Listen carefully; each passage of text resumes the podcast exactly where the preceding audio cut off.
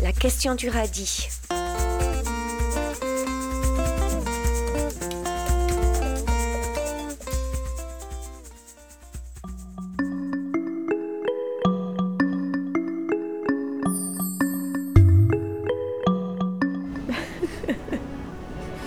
Eh ben, euh, je, je suis Justine, j'ai 29 ans et euh, j'en fais beaucoup moins, on me dit souvent. Euh, je suis illustratrice depuis 6 ans. Là, voilà, je, publie euh, mon dernier livre, c'est le raccommodeur de banquise. Et donc, euh, visuellement, voilà, il est très très coloré. Il y a plein, de- petits détails, de petits poils, de petites étoiles. vraiment, me suis fait plaisir, les textures, tout ça.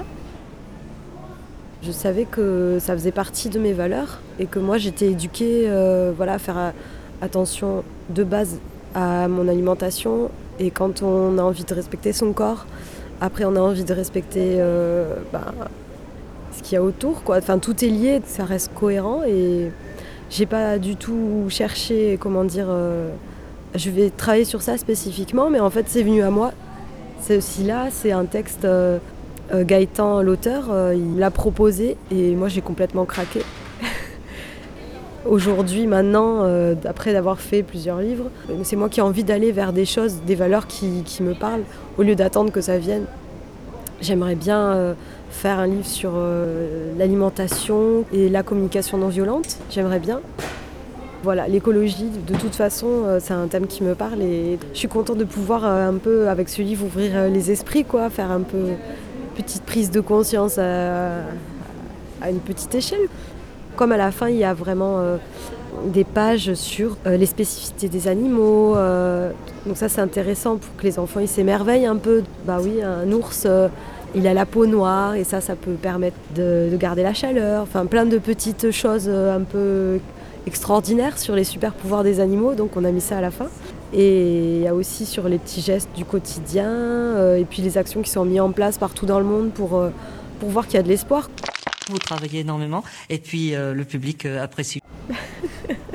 les enfants, ils ont une, spontanéité, quoi. Ils débarquent, ils font Ah, waouh, c'est trop beau. Enfin, c'est spontané, ça, ça fait super plaisir. Et ça que j'entends. Puis ils me le disent pas forcément à moi, ils le disent à leurs parents ou à leurs frères et sœurs. Ils sont très accrochés par euh, l'univers coloré, graphique et le- les animaux. Donc ils me disent qu'ils trouvent ça super joli, donc je suis contente. Et les parents, après, bah, ils sont contents de. Comment dire Le fait que ce soit sur l'écologie, ça les touche, je pense. Ils ont envie d'apporter ça euh, dans l'éducation euh, de leurs enfants. Ils me demandent des fois euh, comment je- j'en j'en suis arrivée là, si j'ai fait des études. Euh, des fois, on me demande quel âge j'ai. Après, pour mes autres livres, ils me donnent des anecdotes euh, de leur vie quotidienne. Par exemple, pour Aimant Zizi, alors, euh, j'ai droit à des anecdotes sur les zizi, tout ça, c'est très drôle. Pour Scylla, ils me demandent combien de temps ça m'a pris. Ça, c'est plus des questions concrètes, souvent, sur mon travail. En fait, connaissent pas le livre, ils viennent parce qu'en général, la couverture leur plaît. Pas forcément des gens qui sont intéressés euh, par le changement climatique ou tout ça. Ben, c'est bien que le graphisme va les amener à se poser des questions. Et après, il y en a du coup, ils commencent à ouvrir. ah oui, mais en fait, ouais, d'accord, c'est euh, le changement climatique, c'est euh, la banquise qu'ils font. ah, mais c'est super intéressant du coup pour les enfants, pour leur faire découvrir, qu'ils comprennent. Mais à la base, ils l'ont pas lu. Et on voit juste sur la couverture un ours avec un petit et une banquise derrière, mais on sait pas. Enfin, le titre, c'est Scylla le raccommodeur de banquise, donc on se l'imagine, mais. Et ben en fait, c'est pas une maman, c'est un papa. C'est ça aussi qui est intéressant, c'est que pourquoi ce serait toujours la maman et le bébé? Le papa aussi, il existe, et il a son rôle à jouer, et, et voilà, il a envie de transmettre son message à ses petits, qu'il faut, euh, comment dire, euh, faire sa part, quoi. Et donc, euh, non, en fait, Scylla, Gaëtan, il a choisi ce nom. Me semble qu'en inuit, ça veut dire euh, souffle ou esprit du vent, je sais plus très bien. Ben, Quand j'étais petite, je faisais beaucoup d'ateliers créatifs avec mon frère et ma sœur. On allait dans un atelier où on faisait vraiment de la terre, de la peinture sur vitrail, plein plein de trucs. On, on pouvait toucher à tout, donc j'ai toujours été euh, dans le côté manuel et la créativité. À un moment donné, oui, je me suis dit, euh, j'aimerais bien être illustratrice. Et puis après, il y avait quand même le côté raisonnable de, euh, oui, mais bon, si c'est un vrai métier, euh, est-ce que je vais en vivre?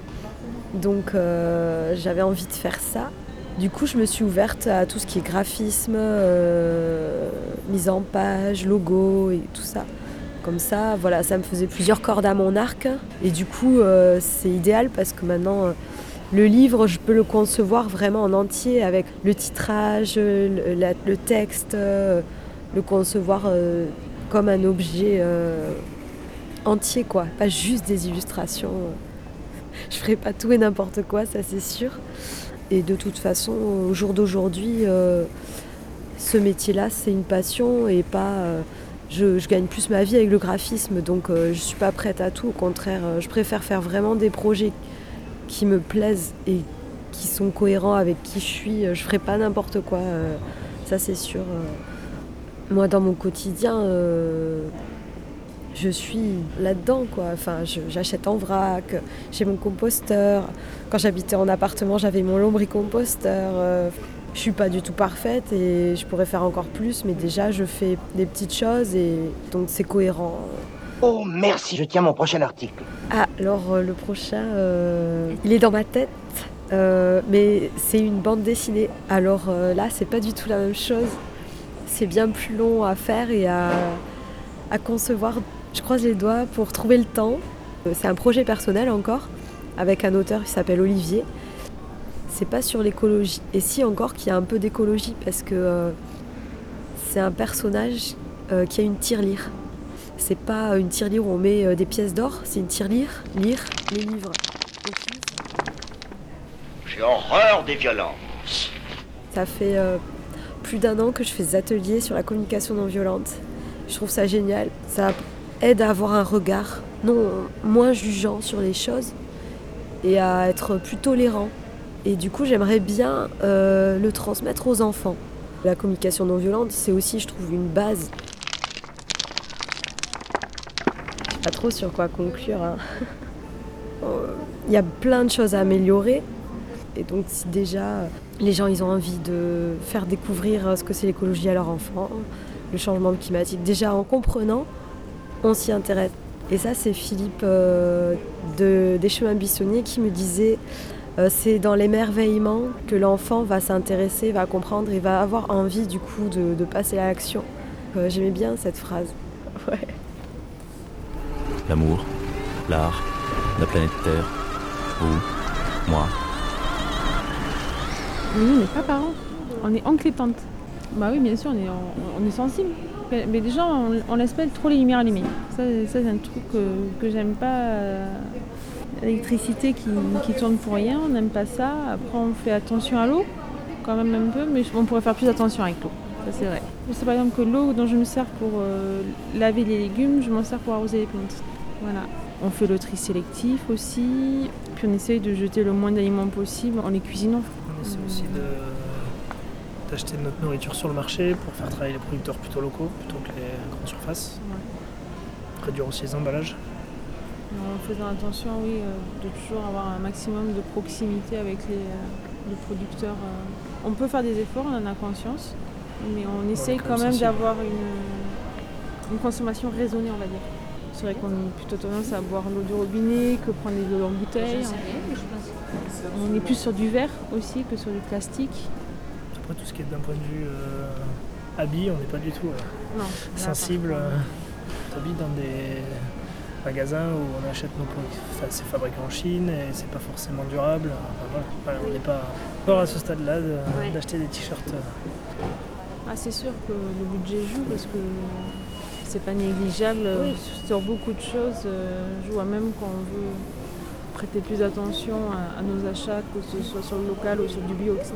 De suite, le prix n'est pas le même. Donc on, fait des efforts, mais des fois aussi, on, est obligé à à certains moments de, de faire aussi attention à notre porte Alors moi c'est Olivier. Et moi Tiffany.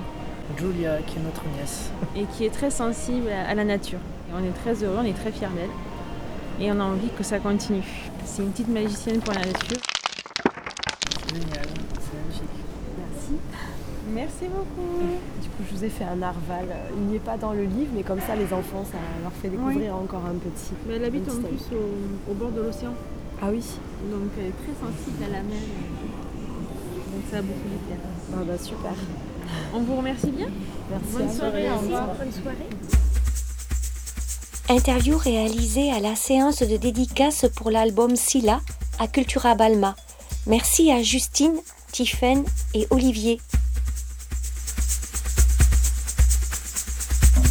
Prise de son et montage, Claire Bijot pour la question du radis.